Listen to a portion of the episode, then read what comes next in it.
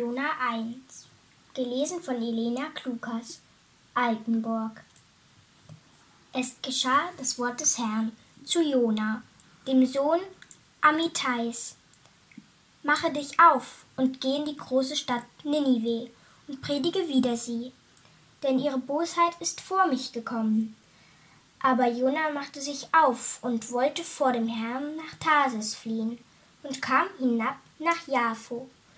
Und als er ein Schiff fand, das nach Tarsis fahren wollte, gab er Fährgeld und trat hinein, um mit ihnen nach Tarsis zu fahren, weit weg vom Herrn.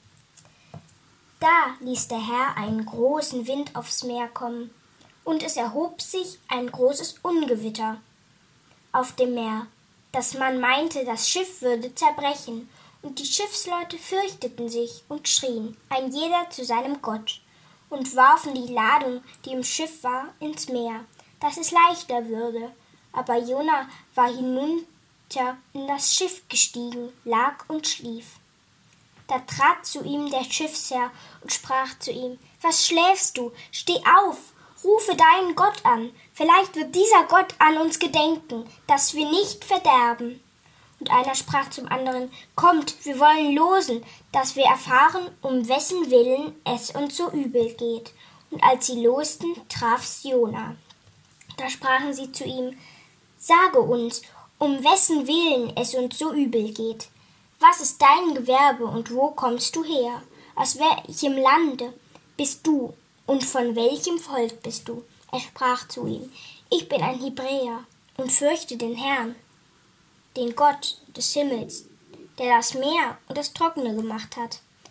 Da fürchteten sich die Leute sehr und sprachen zu ihm, Was hast du getan?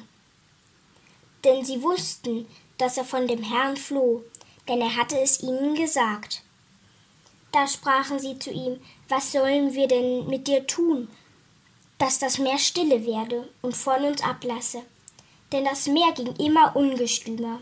Er sprach zu ihnen, Nehmt mich und werft mich ins Meer. So wird das Meer still werden und von euch ablassen. Denn ich weiß, dass um meinetwillen dies große Ungewitter über euch gekommen ist. Doch die Leute ruderten, dass sie wieder ans Land kämen. Aber sie konnten nicht, denn das Meer ging immer ungestümer gegen sie an. Da riefen sie zu dem Herrn und sprachen, Ach Herr, lass uns nicht verderben, und des Lebens dieses Mannen willen, und rechne uns nicht unschuldiges Blut zu, denn du, Herr, tust, wie dir's gefällt. Und sie nahmen Jona und warfen ihn ins Meer. Da wurde das Meer still und ließ ab von seinem Wüten.